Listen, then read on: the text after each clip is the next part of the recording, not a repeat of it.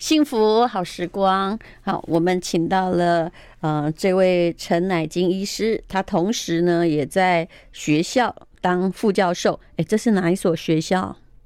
是呃素人，然后也之前是在长庚医院。嗯，也就是说，你真的除了要呃看长照的门诊之外，还要去教书，嗯、呃，然后家里还有五个孩子，是，其中有一个呢，好看起来只有五五岁六岁这样子，对，一个女孩，嗯、呃。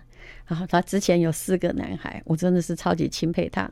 台湾这样子应该就要颁给他增产报国的奖牌了。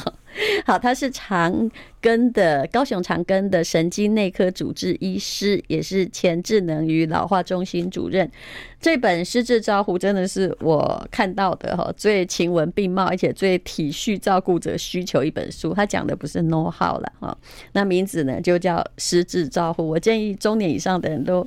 可以看一下，然后看看别人，也想想自己吧。哈，就算你刚刚好，不知道幸或不幸，并不是照顾者。好，我们现在先来讲哦，照顾年迈父母会遇到的通常的盲点有哪些？那总共有一二三四五六六个问题，请陈医师出题，然后你来解答圈或叉。嗯嗯，呃，中年后的爷爷走路慢。还没到厕所就尿出来，只好帮他包上尿布。啊，这个好尴尬哦，怎么回答呢？嗯，不包的话，好像一天要清好多次哦。嗯嗯，对，这个其实如果可以，可以回答吗？对，可以啊。好好好，大家现在心里就。反回答不出来嘛？对，就是如果可以不要包的话，就尽量不要包。我们用各式各样的方式解决。那要顺便讲答案吗？嗯，怎么解决的方式？嗯，我自己觉得是这样子。有时候，呃，长辈刚开始会有人生的第一次尿裤子，他们其实不是一直尿裤子，可是第一次的尿裤子的时候，家属就会开始想，我要不要包尿布？可是对长辈来说，他可能只是偶发的一个事件，比如说泌尿道感染。嗯，比如说今天感冒，脚比较没力气，嗯，来不及走去，嗯，又或者是电视太好看，嗯、我我我家的孩子在小学四年级，电视太好看，电视太好看的理由，就是像我小孩啊，我们家小孩是说是在 even 到了小学四年级，下课玩的太好玩了，然后准备要上课要冲去厕所的时候就来不及了，就真的尿太多了，哦、尿量太多了，就是他本来以为他可以，他觉得他可以控制的量，然后带跟时间。但是那个量超越他的想象。其实这我们也常常发生啊，像我们跑马拉松的时候，有时候也会觉得说，那再一公里就好了，对不对？对，我可以控制到下一公里，这里太多人排队。可是其实控制的好辛苦啊。对对，到了那个。厕所的时候，你好像看到救世主那种感觉。对对对对对，但但因为他控不住，对，因为他老了，他的那个控制力可能又再差一点点，所以他就是只是在家里，所以他会觉得说，我可能电视再看一个到进广告，我再去尿，是，就没想到我就没有没办法了。那所以第一次不用惊慌，可是万一是一而再再而三，一天已经好几次了呢？嗯，这时候其实应该我我都会做这种判断，如果是在走去厕所的路上来不及。又或者是直接就坐在原地，没有想前往厕所的冲动，所以我常常家属想要包尿布或什么来跟我说的时候，我都会问他说：“请问情况在哪里？嗯，哪一种情境？因为如果他没有告诉我情境，我们就直接用尿裤子，然后需要包尿布，我觉得这样有点太粗、太太粗粗鲁了。”然后也有点太随便了。如果他是前往厕所的路上，接下来我就会问他说：“那请问他平均多久去一次厕所？”嗯，因为通常还能走路，然后头脑没有失智症的长辈，我们都会希望他一个半小时左右去一下厕所。可是我不知道为什么长辈分两种，一种叫做曾经尿过，然后很焦虑。所以没事就去尿尿的长辈，我相信大家有遇过。妈妈就是去到哪里第一个找厕所，是有尿没尿没事也就去尿。然后后来他就不是很乐意要出去玩，他会先算车程，有一点紧张。对对，他对于自己这个解尿跟排尿的状况，其实是会有点紧张。然后这种的长辈，其实我们就会算他的时间，因为有的长辈对于自己的掌握度不好，那种进入焦虑期的长辈是对于自己的要求高。然后怕丢脸、自尊心强的那一种长辈，是对。然后有另一群长辈，就是呈现在一种放空放任的状态，也有也 有老人长这样。那他可能已经是不是失智的状况是比较严严重一些了？可能有一些是啊，有一些就是天然就长这样，我也不知道为什么。然后你 你就要去这 我觉得他中年的时候应该不会这样。对对对，但到了老年，就是我我也不知道，他就还好像家属也说还没失智，可是他就是不，但他会用一种方式解决，不喝水啊，不喝水，不尿尿，然后也对自己的膀胱掌握度也不是很好。可是这个的确蛮糟糕的，嗯，就是所有走向最不好的一个状态。所以，呃，结论要解决这个问题，首先应该是我们要知道说长辈平时的饮水状况，然后平时上厕所的次数，嗯，然后。尿尿的时候，呃，我们还没有老到那个程度，但是我有一些年纪比较大的，不论是男生，我们都会觉得会有射护腺的问题嘛，尿尿比较困难，要用力。可是女性其实也有、欸，哎，它叫做膀胱跟括约肌不协调，就是她的膀胱想收缩，她这里不放松，就是开口不打开。嗯，对，啊，她也会这样，她会觉得我，她就说，我看别人去厕所尿尿三分钟就出来，为什么我进去要坐很久？然后也是女生哦，所以她的这里挤，这里不打开，或者是这里还这里不挤，然后这里就打开就会漏，所以就是它也是一种内在的一种那个功能，内脏功能算是也是一种退化的一个表现。所以其实我们要细细的去问说，那你觉得？因为其实还蛮少医师会。或是家人，他们就觉得尿尿是有问题，等于尿尿有问题。我会去想说，你是觉得你去那边坐很久，还是你觉得他不知道怎么样他就漏出来了，还是你要很用力？可是问题是，他好像不太听你的话。其实这里面有非常多很细腻的东西需要去跟长辈沟通，你才能够提供给他一个相对比较好跳过尿布之前的很多的方法。那如果说他真的是就是频尿，嗯。或不知道自己为什么尿出来，那怎么解决呢？其实我觉得是可以先做那个内脏，就是骨盆底肌的训练，嗯，然后再加上用一些药物，因为我们有不论是尿出来的尿应力性尿，呃，那个叫做。尿尿没关系，尿失禁，嗯，对，尿失禁的 之类的，或者是一个呃括约肌没办法那个松开的这些状况的话，其实都有药物可以解决。哦、所以我觉得我们厘清之后，先用药试试看，至少让他觉得说我不是无可救药的，就包上尿布了。是，就而且包包上尿布也必须他自己的意愿呐。对不对？对啊，你不能说强迫他，为了说你好清理，我想这不是理由，至少要进行一些双向沟通。沟通没错没错。啊，尿布其实有些长辈他如果觉得只是暂时的，他也愿意；但是如果是长期包起来的话，其实长辈会有一种不想出门的感觉，是，一定是不舒服嘛，对不对？嗯。好，但是这个我实在很怕发表任何意见，因为。我是不应该拿狗跟人类比啦，但我也知道照顾者的辛苦哦。我最近呢，我们家那个狗狗其实它挺好的，可是它就是一只尿，所以我出门的时候我必须为它包上尿布。对，我也知道它不舒服，可是你要知道，我也很困扰。对，不然整个家都是尿也蛮 恐怖的。我心里想说，嗯，我要跟你沟通吗？好吧，我下次会多讲两句跟他沟通一下。其实，如果你从谁的角度来看问题，那个问题会变得完全不一样。没错，对不对？没错。但是，其实那个理由就我们是为了我们的方便，希望他包上尿布，可是也必须让他知道为什么吧，而不要用很强制性的。就给他包上去。是好，那么哦，接下来呢，还有更多现实中会遇到，听起来有残忍，但是很多人在采取的问题，请你继续听下去。那这本书是《失智照护》，就是陈乃静医师所写的。I like 幸福好时光，我们今天讲失智照护，这是我们每个人都要面临的问题。那如果你觉得你的父母可能是在失智前期，甚至呢，像我这样觉得我可能也在失智前期的，那你可能就要好好看这本书。嗯，讲到了就动不动会尿出来哦。我我知道很多长辈为这困扰，又不好意思讲。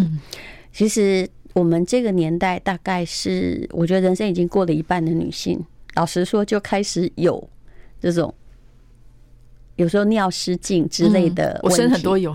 对，然后后来呢？哎，我解决过一个朋友这个问题，因为他从来不运动，对，运动有改善。然后对，嗯，我后来呢，他大概看到我在跑步吧，然后他就跟着我去跑。他后来大概跑了半年了，他也可以跑个十公里马拉松啊。后来还在挑战半马，他跟我说他有改善呢，他这个问题就没有了。所以还是跟某一些什么肌肉肌肉无力嗯是有关系。所以运动基本上是。哎呀，我们我们是在维持你正常的功能。我知道对脑部也会有好处，没错。因为可能我也不知道什么原理，只是你会发现呢。我也遇过那种路上跑比我快，人家已经八十岁的，可是他很他脑袋很正常，不然怎么会千辛万苦跑到柏林或跑到日本来参加马拉松？没错，没错，是不是？对，对，所以运动其实是有蛮多的帮助的，不论是肌肉跟脑部的协调啊，或者是养分啊，或者是一些抗氧化等等，都有帮助。好，那么接下来呢，这两个问题哦，其实真的蛮尴尬的，就是好怕这个王贝贝危险，看护呢就把他绑在床上。听说有那种看护大楼啊，有很多的老人，嗯，他就是被绑在床上，是不是？对，其实这是医院先教的。嗯，我们有遇过那个医院吗？大家去过？哎，淡如姐。的爸爸妈妈、爷爷奶奶住过院嘛？住院不是很灰的时候，就医医护人员是第一绑嘛，对不对？第一个就先绑了。所以其实大家属有时候不一定在看护大楼的，是回家也绑，就是因为你在医院学到的就是绑啊。对，因为医院先绑，因为医院说如果病人掉下去的话，要算我们的责任。对，所以我就说，你从哪一个角度来看问题，那个问题会不一样。对对，但是我们站在长辈的角度去想哦，如果被绑起来，其实你连那个背后如果蚂蚁爬啦，被蚊子咬，你都没办法去抓它，其实会生气。但他们为什么要把它绑起来呢？哦，其实我祖母躺了十三年，她也常进医院，她没有被绑过，是因为她不是一个躁动型。那通常就是因为。那个长辈有时候会去拔什么东西，有没有？对，拔针筒啊，或者是拔鼻胃管，对，拔鼻胃尿管，对，因为那个都不舒服，然后在那里呃大吵大闹啊，就会被绑起来。其实大叫绑起来也没有用，他会叫得更大声，踢得更用力，而且还把床板踢到坏掉。怎么办呢？这时候啊，应该是要寻找到他。应该我我觉得他也像小孩一样，他白天还是得去放电。如果有一些长辈，我我看他们如果行动不是很方便的，就会把他放在轮椅啊，或者是设法如果还能走，就送他去日照中心啊、社区据点啊、庙口啦，跟里长讲话啦。什么之类的，就把他送出去，然后让他很累，回家就是昏倒。他在床上是用来昏倒的，而不是用来维持安全的。嗯，这样的情况之下。就不会有绑的问题，就是因为他二十四小时都困在床上，他在床上必须清醒，清醒又怕他掉下来危险，就只好把他绑起来。我现在在苦笑，对，我们都是在想要解决办法。有时候你想想自己也一样，很多人跟我说他睡不着，说因为你没事做呀，啊，你白天也不出去活动，睡到了这个呃十点自然醒，中午再来个午睡，请问你晚上怎么睡得着？那你不如去呃运动运动，但他一定不会听劝的。我要是把自己消耗到能量耗尽，我一定睡得很好。没错，没错，对，就在床上就是昏倒的状况。所以我通常也会建议他们尽量让长辈可以就是呃睡在床在床上的时候就是进入睡眠期。这个时候你你睡他也睡，其实你就没有绑的问题。那醒过来的时候就往其他地方移动。你有没有觉得那些就是说他本来一辈子都在从军的北北啊，也也许哈去长照中心的应该要有一个单元来收，然后让他们回复以前的军旅状况，说不定状况会好很多。可能是一早六点开始给你催起床哈，好，没错，然后就叫他们下床，然后坐就是坐在那里，或者是扶着什么东西站着，或者是有立正。的那种训练营等等，我觉得应该会好很多。嗯嗯，因为我看到你实施照护里面有一个状况，就是爸爸他不愿意洗澡，但他以前是从军的，对，他就用脸盆，他就可以洗了。哎，这个真的挺妙的。嗯，因为他看到正常的莲蓬头，因为那不是他的日常，以前的，对，他忘记那一段了，嗯所以他就只记得以前就是用一个东西，然后用擦的，嗯，这种人生啊，他就 OK。对，就洗战斗澡的人生，他就可以了。对，没错，没错。然后也省。了很多的麻烦，没错，没错，就让他回到他如果只记得二十岁之前洗澡方式，就让他回到那个方式吧。哈，那另外一个问题，我认为也是跟睡觉有关哦。嗯，可是这种残忍问题，之前是有一个什么让小孩吃安眠药的乌龙案，没错，没错。但是我相信有很多人或很多看护会采取这招，不然他自己也就精精从他的角度而言，这病人也搞得他精神崩溃啊。没错，嗯，对，就是外籍看护要睡觉，是好让妈妈吃安眠药。我相信这很多人都是这么做的啦。我我相信我我事实上也是，嗯。五到八成可能都有，嗯、对，对，这是没有办法的事情。嗯、但是如果应该是这样说，我们现在面临比较大的困扰是，当我们有外籍看护的时候，我们的长辈白天没地方去。因为外籍看护就不能使用长照资源，所以他就不能用日照，他就不能用什么社区的什么各式各样的资源，因为有外籍政府的规定就长这样。我我有时候觉得有点疑惑，因为外籍看护是花我的钱，就我自己花了钱请的外籍看护，你请得起，那政府就不帮忙嘛？对，政府就不帮忙了。所以使用外籍看护的人，他们去日照要自费，就是嗯，这个真的很奇妙的规定。对，它是一个很台湾充满了排富条款呢，哈。但是那个富字我觉得很难解释。那也就是说，一定要父母自己亲自照顾父母，才能够享受长辈的日照服务喽？几乎嘛，几乎是这样。所以，但回过头来，我们要想一件事：这个外籍看护啊，他从国外，呃，不论是越南也好，印尼也好来，他他有能力陪长辈活动一个早上吗？没有。对，所以对他来说，早上只要长辈乖乖的，嗯，然后也不动，或者是坐在客厅里面度孤。嗯，打瞌睡，他也觉得也行，因为他就拥有了自己的生时间，然后可以划手机啊，做自己喜欢做的事情。到了晚上，因为白天已经度孤睡饱了，所以晚上长辈就不睡了。嗯，所以就进入一种很不好的恶性循环。是，所以这时候如果真的是遇到这种状况的时候，我通常我都会建议这种有外籍看护的家庭，呃，带着长辈去失智据点。是因为私自据点不用钱，但是重点又来了。现在私自据点，因为他们服务量满了，所以他们都拒收，所以就变成还是没地方去。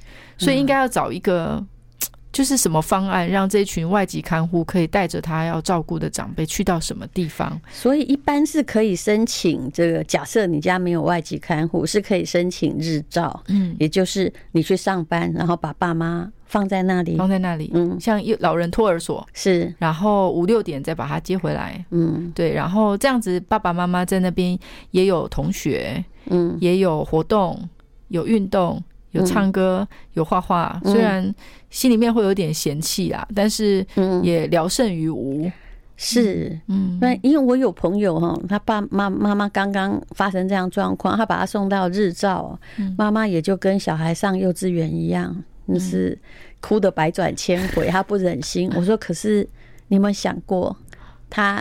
你因为这个一个不忍心要回来，请问你们家谁赚钱？对，真的真的。所以，但我觉得其实日照去久了，如果长辈没有实质，没有实质的情况下，其实去久了也还行啊。就有朋友之后就好，慢慢就会好一些了。但是如果是失智的长辈去到日照，可能就会真的是比较辛苦一点点的状况。嗯，那我后来也觉得，如果嗯家里经济状况也还许可，然后你觉得外籍看护也不太知道要怎么照顾的话，我觉得是可以。可以先付个十天半个月的钱，然后让外籍看护去学习。对。就是我们我们要用计较那些人家免费，你你要钱，对对对。但我觉得真的可以试试看，就是抱着这种学习的感受，然后就跟他们说我们自费，可是希望你可以教我们的外籍看护怎么陪伴，然后跟他互动的方式。那这时候就是会有一个多一个一个接轨期，我觉得过渡期过了这样子，后面也会好一些。嗯嗯，啊，外籍看护人家。他也有他要要保持精神正常的方法，嗯，就是很多事情就是要多方体恤。好，我们等一下再来聊失智到底什么样才是正确的照护。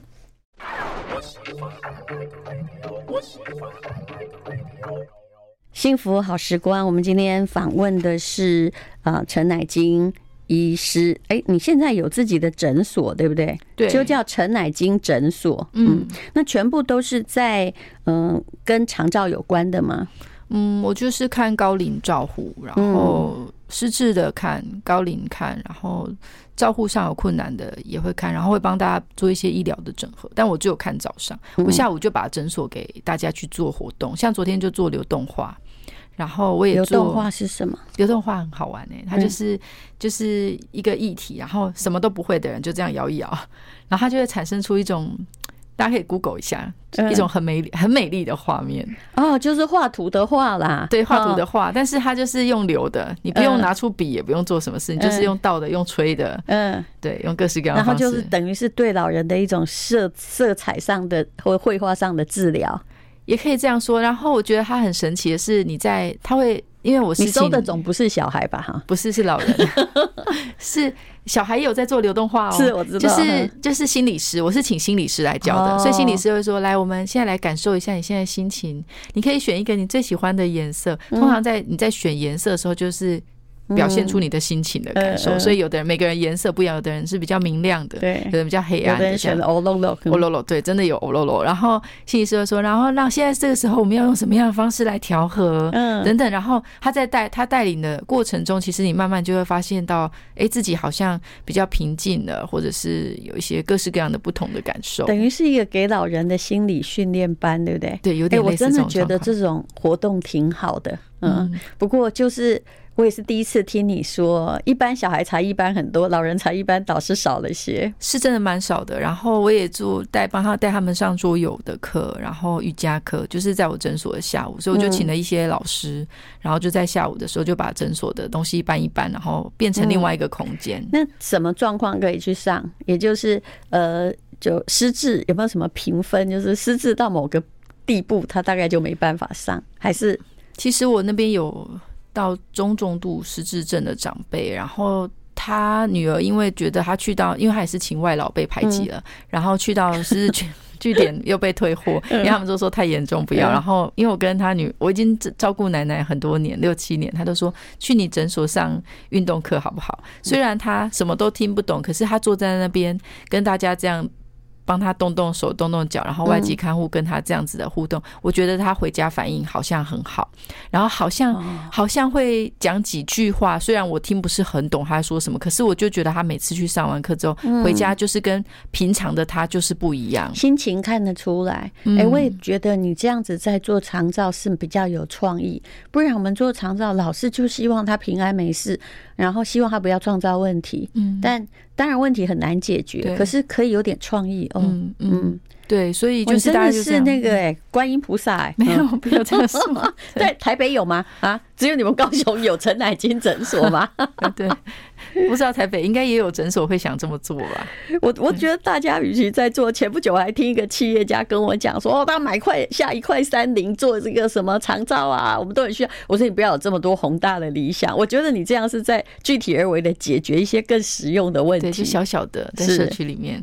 好，那么呃，我们还有一些问题，比如说像哎、欸，住院奶奶想下床走一走，我们要怎么办？对对，常被禁止，对不对？对，因为其实长辈只要一住院，家里的人就觉得自动把他贴上了不能下床，要好好的静养。但是我们要思考一件事，我们现在观念已经逆转了，尤其是在高雄、台北，我相信也有，就是我们现在是叫做预防衰弱跟肌少，因为在床上躺七到十天可能会少两公斤的肉，嗯，两公斤哦是肉。所以就会变得更无力，所以我们几乎只要在床上能下床就下床。我们都我自己就在长庚照顾病人的时候，我都会只要七十岁以上一住院，我就会会诊物理治疗师，嗯，请他每天到床边把奶奶抓下床，带着他走路，然后不管他什么病，甚至手上有那个什么打点滴的，对，打点滴也一样要下床走路，就是教会他正确的移位跟走路。因为我发现高龄长辈跟年轻人不一样，我们年轻人住院。然后办完出院，我们就回去上班了。可是长辈会发现，每次住院完就变了一个人，越来越衰弱。可是住院时间可能是五到七天，可是这五到七天如果完全躺在床上，他可能连下床的时候都觉得脚有点没力。对，我自己躺过两个礼拜，我知道发生什么事。那时我也不过才四十出头，嗯，就是连走路都会觉得。连上楼梯都好吃力，心里 想这脚到底是不是我的，的对不对？对对对，年轻人尚且如此，何况是长辈，他们的肌肉本来就很没力的，对，嗯，又少又没力，所以千万一定要鼓励他们多走。是，嗯，好，那么，嗯，还有呢，有一个问题是最会发生在东方社会的，嗯，公平照顾妈妈，所以要在三个兄弟家轮流住，对，这就是一个。很难的问题。对我，我之前遇过最夸张的一组是三个兄弟轮流住之外，有一个在外岛，所以他们为了要把妈妈掐去外岛，就的期间刚好就脚就断了，就妈妈在那个交通的路上断腿，嗯、所以后来那时候我就去到他们家的时候，就问他们说，为什么一定要这么老了八十几岁，安内掐来掐去？对，因为他就很不方便。然后他们就说，因为我们三兄弟啊，觉得这样子哈不用算钱。我们用时间来算就好了。子孙只看待自己的利益分配立场。对对对，我们要公平原则。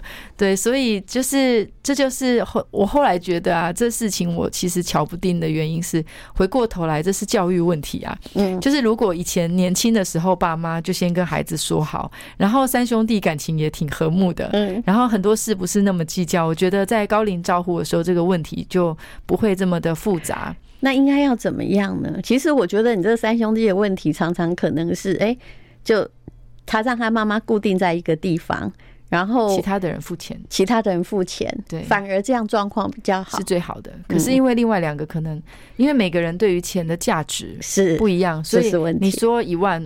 我觉得两万一五千合理，所以这这这时候就是进入一种因为钱比较大，对，因为钱比较大，然后他在家里用他的方式照顾，搞不好没有花那么多钱。是，好，我们等一下再聊。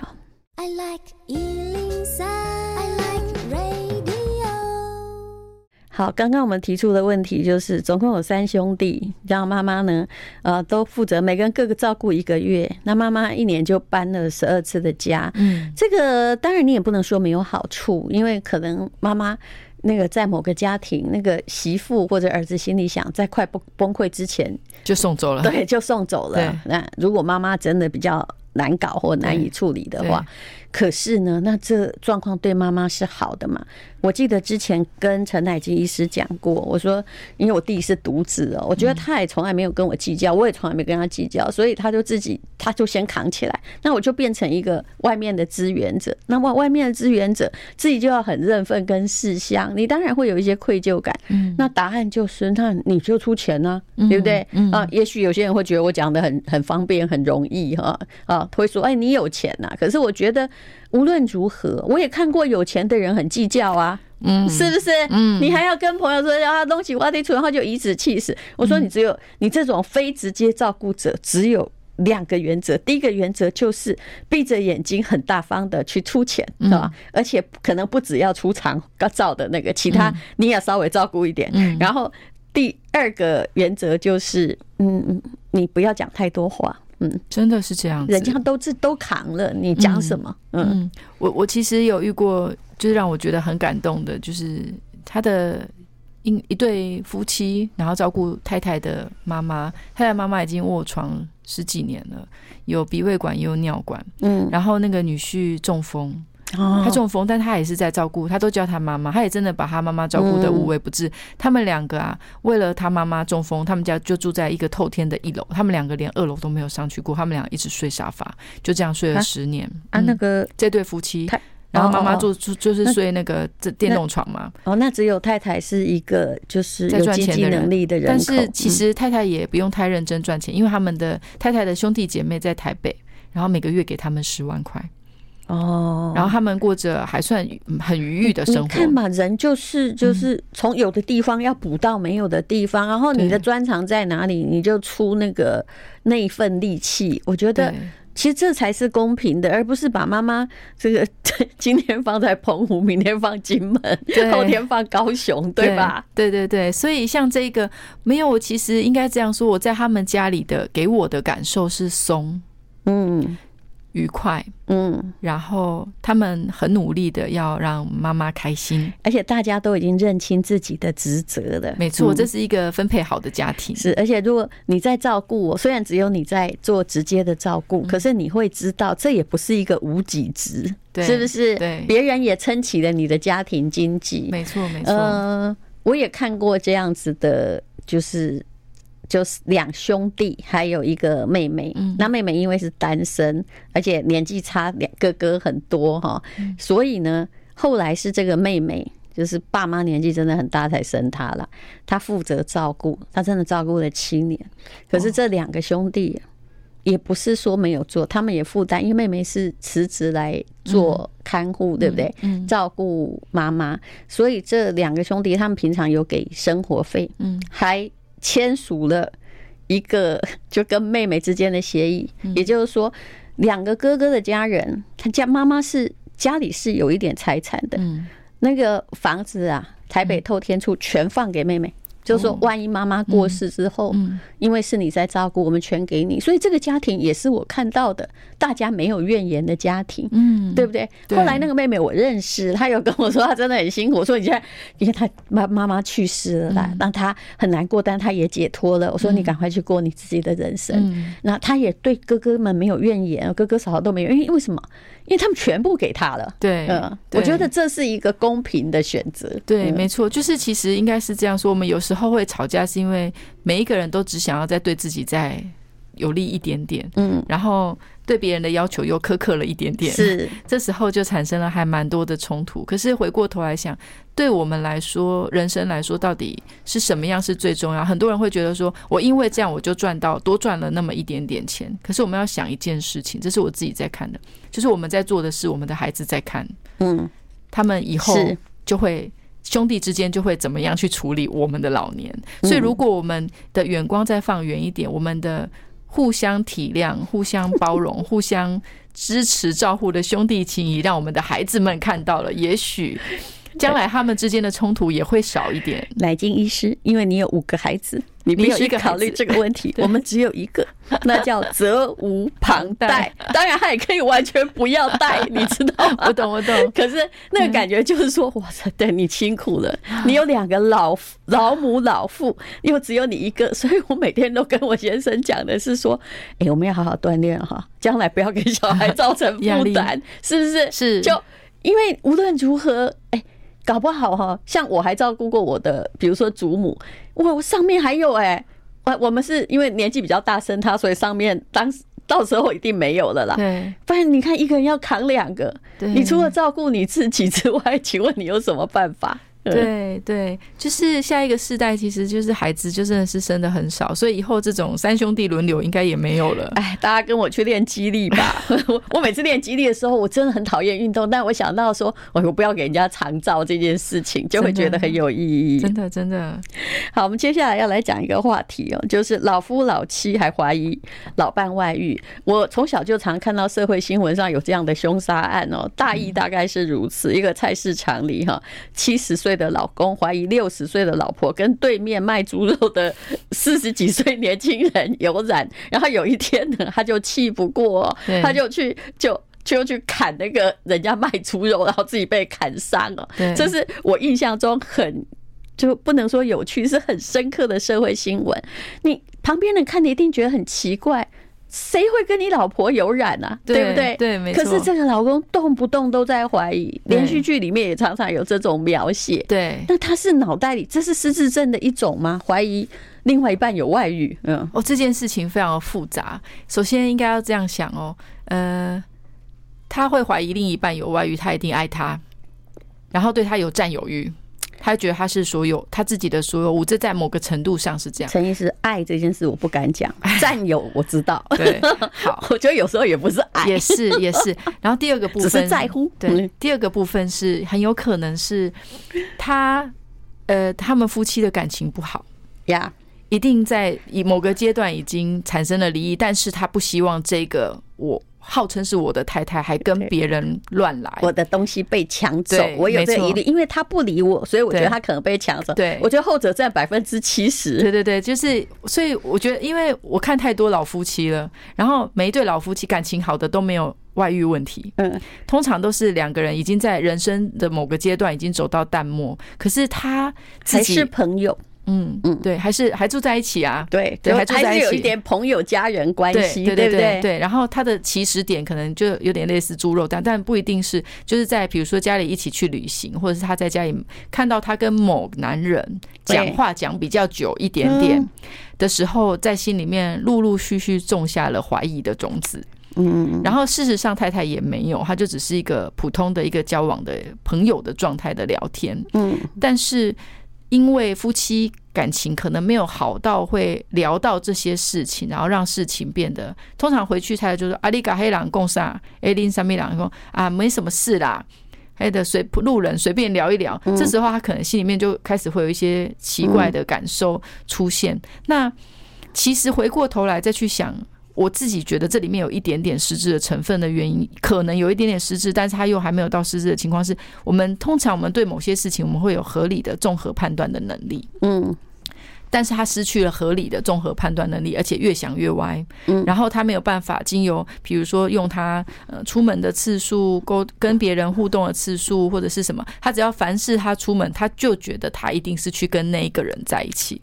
嗯，而且他脑袋里会不会有一个 AI 想象世界？有自己脑补，然后想了很多的一些状况，然后就一直觉得太太可能跟什么人外遇，然后于是他就需要控制他太太，所以连他太太出门，我甚至遇过一个长辈，他是会帮他太太 Google 定位，然后呢，他太太被 Google 定位呢，他就突然打给他儿子说：“你妈妈去的某座山上。”他一定是跟什么人在一起了？你的书里面有哈，对。然后接下来呢？还怀疑去山上幽会呢？请问那个太太 先生几岁了？七十岁。哎呀，这通讯兵啊！我对。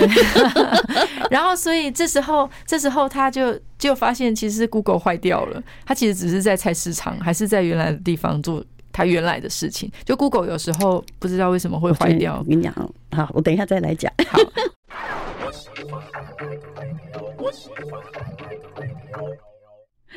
好，今天是陈乃金医师，他是高雄陈乃金诊所的医师，也是大学的副教授。他在讲他的书《师智照护》这本书写得非常好，里面也有很多故事，文笔也很精彩，而且在企图为你的人生解决某一种问题，提供某一种想法。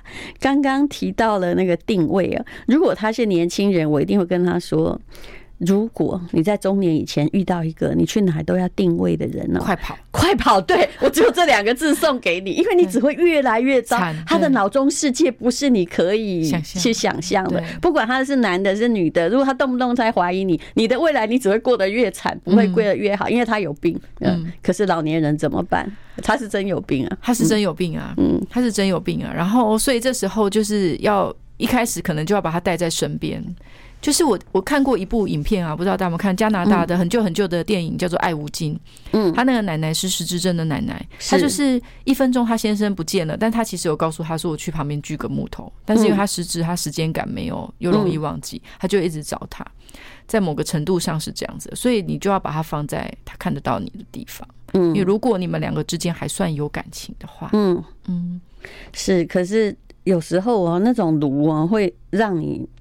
非常非常的生气哈，很多奶奶心里也会想说：我现在都八十了，我是去哪里外遇？可是每天每天跟你重复同样的话题，我是得了神经病吗？对，我被被弄下去，我会发疯。可是有些时候哦，我后来发现呢，人生有时候要学习是不要从问题来解决那个问题。因为他那个问题可能不是问题，对。这时候其实我常常是跟奶奶这样说的，我就说，在全世界里面，呃，你就是最有魅力的那位，所以全世界没有。别人比他更爱你，我我这只能这样子 去疗愈这个没办法把他摆脱的奶奶，就是那个主要照护者。不过我知道你也曾经解决过一件事情，不过我这样讲，可能大家都会去找那个陈乃金哈，因为你说其实有一个奶奶，她有些失智症，她。后来，比如说到了八十几岁哦，平常他也还好，可是到了晚年，他突然觉得他对性这件事情特别的有趣。然后，另外老伴也八十了，他真的不生其扰。嗯嗯，对，就是当他每天都有这种性需求的时候。的长辈，不论是男生对女生的性需求，或女生对男生的性需求，其实都还蛮困扰的。尤其是你，你有看过女生对男生吗？有，我看过都是老先生对老太太。我有哎。然后啊，啊，但是女生对男生就他就会发生这种状况，因为我的那个爷爷是中风的，然后奶奶就一直怀疑他跟外劳上床，因为他其实是自己想要，是啊。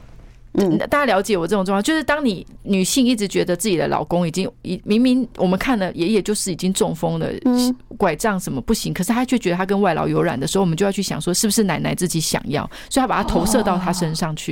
所以后来我们又不好意思说，对，而且也不可能，对对，所以后来我们就把奶奶的用一些抗忧郁的药物，然后一些让她比较不会有性欲的药物，嗯，让她可以改善这样的状况。所以这个也是这。诊所合法的开药就对，哎，各位不要去乱药房抓药，你也抓不到。那么还有一种状况就是说，嗯，很可能嗯，就是往老先生这边处理，嗯。对，如果是男性的性需求还挺高的嘛，或者是嗯，男性性需求。之前你讲一个例子，说到了八十七岁啊，嗯，然后还是一直找奶奶，然后而且他还会看，因为他可能有生病，所以他的那个那个分泌物是有一些。特殊的颜色的情况的时候，也一样，我们也是想办法用化学的方式，然后给他吃药，因为他就是脑部里面的化学结构。因为我们性欲都是来自于多巴胺，所以我们只要让他的多巴胺减少一点点，他就会好一点点了。可是是不是就是因为那个呃？失智症的改变影响到突然有一个时期多巴胺变多，它就变得某个那个区域很活跃，这样有可能，有可能。我甚至于有一个爷爷，他自动脑补，脑补怎么样？他说他家变私娼寮，然后他家外老每天都在接客，然后他就看着他的外老，其实外老明明就是整个人熟睡的状态，他就跟他女儿说：“你看看他还在接客，他到底累不累？”